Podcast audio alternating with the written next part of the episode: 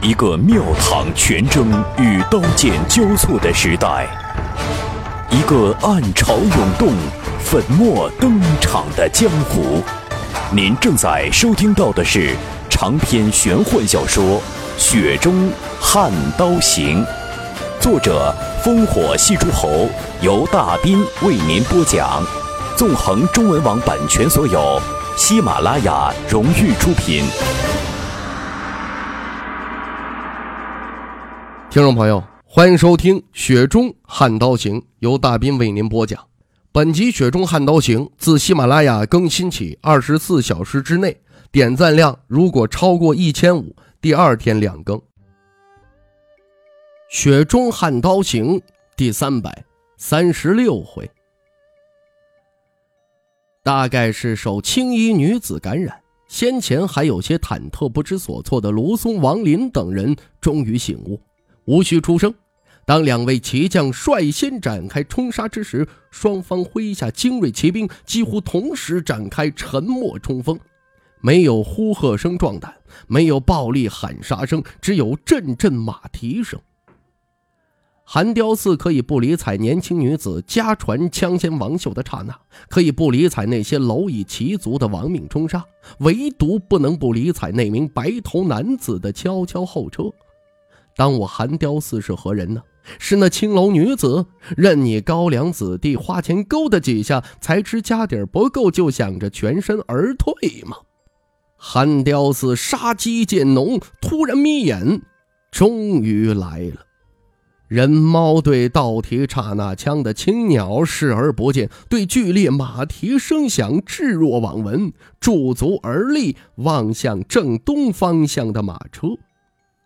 有一袭不似龙虎山那般华贵鲜亮的朴实道袍，中年道人背负三剑，只见他伸手在背后一抹最上剑匣，面带笑意。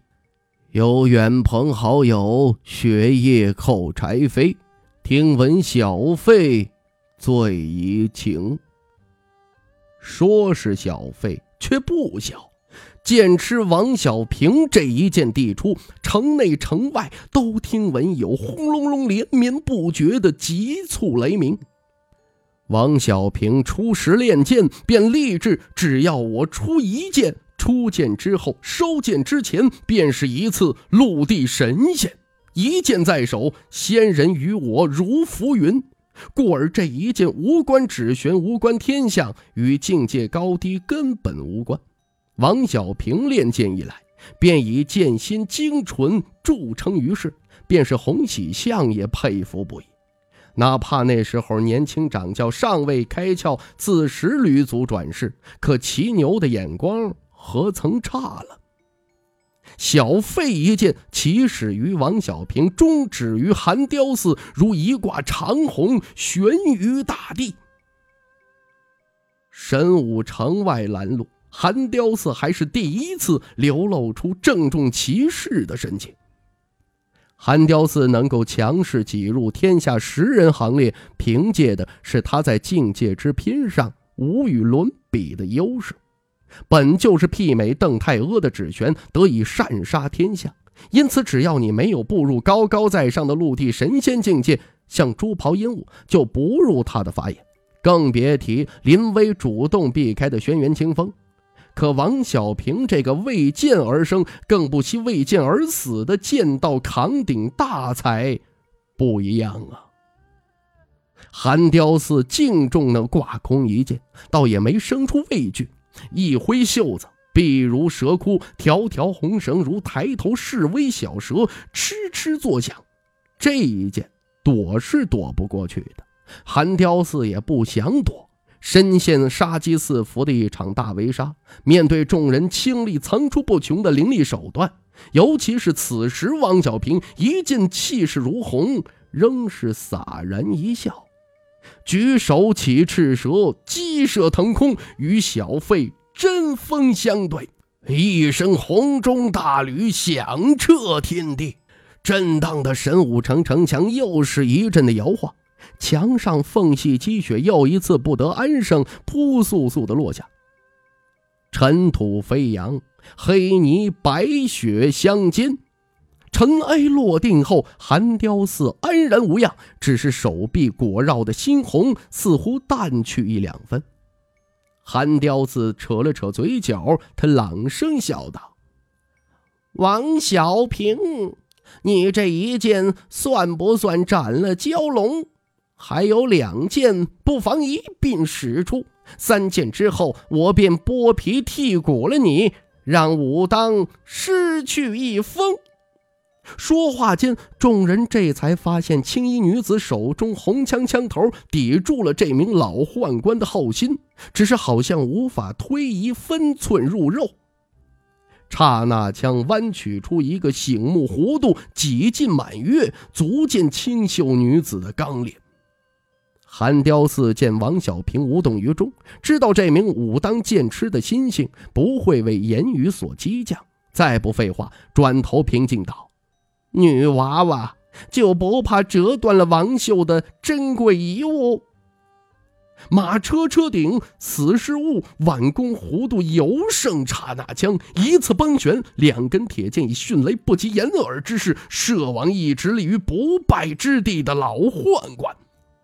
少年使出双剑之后，踉跄着后退两步，拉弓右臂血管爆裂，顿时绽出一串串血花。面无人色，他目光死死地盯住那头该死却偏偏不死的人猫。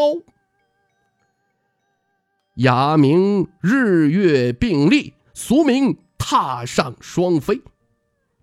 公子取名啊，就是有学问、有讲究，雅俗共赏，少年物很喜欢，很满意。寒雕寺后退一步。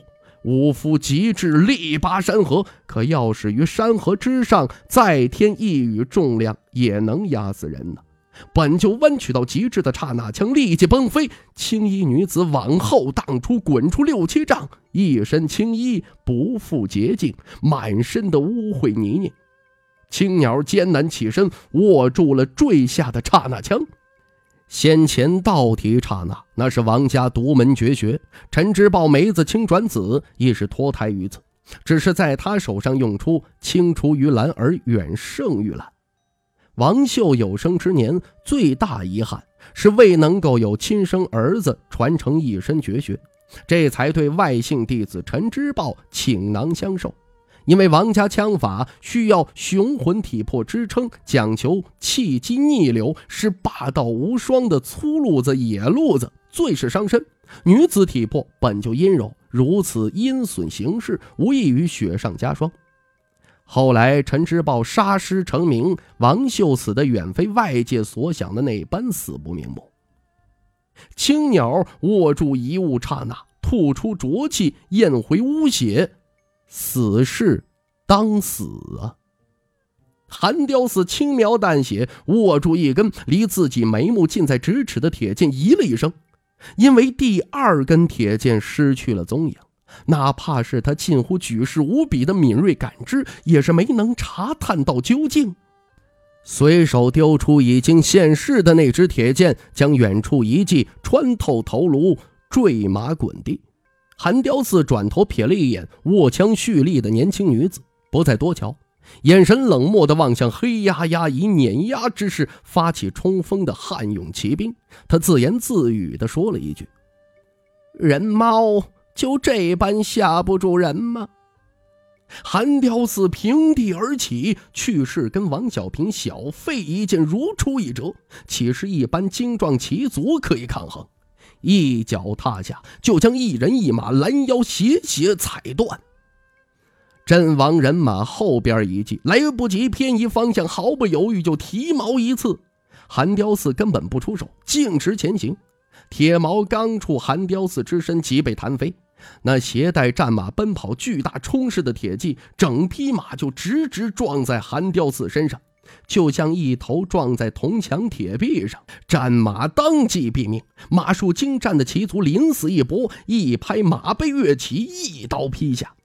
不见韩雕寺如何动作，瞬间就将那悍不畏死的骑卒分尸了。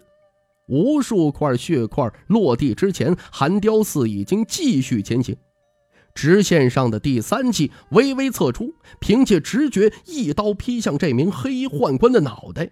才提刀就给韩雕寺一手推在战马侧身，连人带马横向悬空抛出，还殃及了侧面一骑一起跌落在地。若仅是这一横向敲丧钟，以两名骑卒的能耐，不至于随马一同身死。可人猫之出手何等狠辣！缠臂红丝一去一回，就是将两名骁勇骑卒当场五马分尸一般。韩雕自不给当先一线骑卒掉头回马枪的机会，且战且退，摆明了是要以一己之力将一大波骑卒斩尽杀绝的架势。第二波骑卒的视线之中，如铁丝滑切嫩豆腐。王林重甲铁骑也好，卢松轻骑也罢，都是如此。王林一个擦肩而过，一条胳膊就跟铜锤一起离开身躯。若非紧急赶制的卢松一矛挡下红丝，王林就要步骑卒后尘，给撕裂肢体。两名为首骑将侥幸存活下来，并肩而战，非但没有远离战场，反而继续靠向那尊春秋三大魔头之一的人猫。任山雨也一咬牙，握紧跟他玲珑身躯严重不符的斧头，率先前行增援。身后，北凉秘密豢养的护从跟随娇柔女子一起吐起璎珞，飘向那一处血肉横飞的战场。身陷全军必死之地，将军先死，将军死绝，教尉再死，教尉死光，才死士卒。远处，徐凤年蹲在地上，北凉刀被插在一旁，双手手心不堪入目，几乎见白骨。徐凤年转头轻声问道：“一炷香，够了没？”朱袍阴雾点了点头。徐凤年捧起捧雪，将脸埋在雪中，站起身后，兴许是觉察到血血擦脸越擦越脏，他抬起手臂，用衣袖抹了抹，然后他抓起了那柄北凉刀。您正在收听到的是。雪中悍刀行，纵横中文网版权所有，喜马拉雅荣誉出品。韩雕寺如同光天化日之下的魑魅魍魉，来到一名剑客身后，一指划下，然后拇指、中指、靠指凭空一弹，就活脱脱的剥下半张人皮。也不彻底杀死那剑客，他脚步飘荡，任由剑客摇摇坠坠，嘶喊得撕心裂肺。人猫继续转移捕鼠，不远处负有剑囊的卢松铁矛早已折断。目睹着惨绝人寰的景象，不忍剑客受罪，从剑囊拈出一根羽箭，射死了那名生不如死的剑客，眼眶渗血的尸体直直向后倒去。韩雕寺手臂红绳赤蛇仅剩十之七八，身长如鞭，一旦被他触及，仅仅丢胳膊断腿那已经算是幸事啊！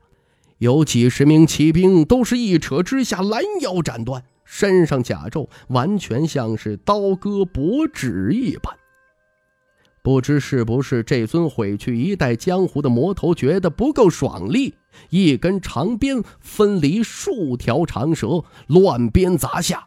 寒雕寺圆心以外数丈就是一座人间炼狱，根本没有人可以近身。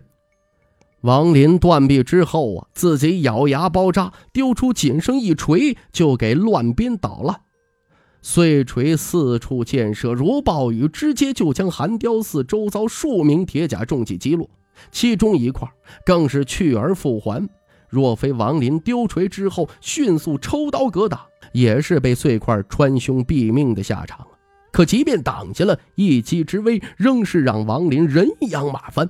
卢松适时策马而过，弯腰抓住王林肩头，扶他上马，两计成一计。携带劲弩的骑卒也是徒劳无功。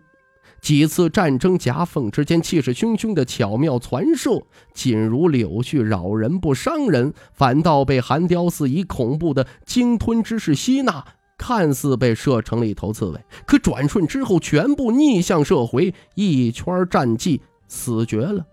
多数弩箭都是透体一人之后去势油然迅猛，战场之上出现一串串糖葫芦，被己方兵器所杀，让人是倍感的荒凉。百万大军中取上将首级，一直被视为荒诞不经之谈。替天子守国门的西蜀剑皇做不到，亡国之前剑尽断的东岳剑池老一辈剑道宗师也没做到。可此时韩雕寺的的确确是在数波齐军阵中如入无人之境。卢松、王林领兵治军，已算是出类拔萃。可委实是没有当下千百人冲杀一人的经验，一时间也拿不出个万全之策，只能是拿不足的一条条鲜活性命去拼掉那尊魔头的内力。好在有任山雨在内的武林高手穿插策应，寒雕寺杀的随意闲的，可毕竟没有一战之下让两支齐军士气溃散。仅是帮忙稳固齐军冲杀的连绵攻势，八十余北凉死士就已经折损小半，除了寥寥数人，皆非韩雕寺一合之敌，无一例外都是迎面便死。这才小半炷香的功夫啊！任山雨披头散发，全然没有山上落草为寇时披沙野娇媚的光景。得空喘息换气时，眼角余光瞥见遥遥置身风波之外的白头年轻人。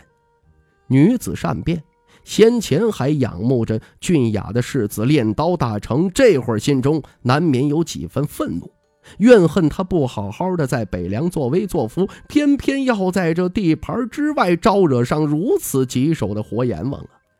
让任山雨咬牙不退的理由，不是拿命去博取什么青眼相加。而是该是那徐凤年进士的青衣女子，持一杆红色长枪找寻寒雕寺死战。那名女子的视死如归，在北凉阴影笼罩下命薄如纸的任山雨，哪怕怯战万分，也不敢后撤。将领死战而退，一名卑微士卒皆可杀。众人眼中的青衣女子，在参与战阵之后，没有一味的蛮力绞杀，一击不中即退出数丈之外。所有人都惊讶于他的枪术入神，都没注意到他一次次嘴唇微动验血。任山雨深呼吸一口，稳了稳心神，跟身边几名相熟的护从打了个眼神，护成犄角，切入战阵。乱鞭杂如丛花。韩雕寺不知何时啊，单手握住一颗头颅，拔出身躯，然后一抛，就将任山雨的一柄板斧砸得稀巴烂。女子喷出一口鲜血，双膝跪地，双手捂住嘴巴，指缝滴血不止。有骑将死战在先，两支骑卒一波波相继赴死，死四百，接近一炷香了。韩雕寺低头看了眼几根不如先前壮观的红鞭，实存四五。西域夔门关外三处劫杀，深陷其中一场劫杀的韩生轩没有能够杀到至关重要的铁门关外，他没有跟汪直所率的三千精骑多过纠缠，直接杀穿了后时阵型就往西而去，仍是赶不及救下皇子赵凯。在这位前任司礼掌印太监来看。小主子要坐上龙椅，身为奴仆的他必须一步一步退下来。先是交出掌印太监，再是渐次退居幕后，从权倾天下变成一个活死人，安分守己，躲在幕后阴影之中，然后死在当今天子之前，给赵家看家护院。春秋之中和春秋以后，不数无数。除了福将红甲，还有一名隐秘天象境高手，被制成了后来的福将金甲。至于一品金刚指玄二重，更有十数人之多，被称之为魔头。韩生轩当之无愧。如果说黄三甲和徐骁联手毁掉了春秋，那么后来韩生轩的暗杀和徐骁的马踏江湖，就是一起毁掉了江湖。韩生轩自知愚忠于赵家，一生不悔不愧。韩雕子高高丢出所有长鞭，声如爆竹炸裂，势如绞蟒汤河，又是一场腥风血雨。站在马车上的剑痴王小平轻声道：“下山入室之后，才知天下太平，唯有北地狼烟年年熏青天。一抹身后第二侠王小平递出风碎一剑，《雪中悍刀行》纵横中文网版权所有，喜马拉雅独家出品，作者烽火戏诸侯，由大斌为您播讲。更多内容您可以添加微信公众平台 dbxd 九八一，或添加大斌官方 QQ 群幺三六九三二七三八。《雪中悍刀行》今天就为您播讲到这儿，感谢您的收听。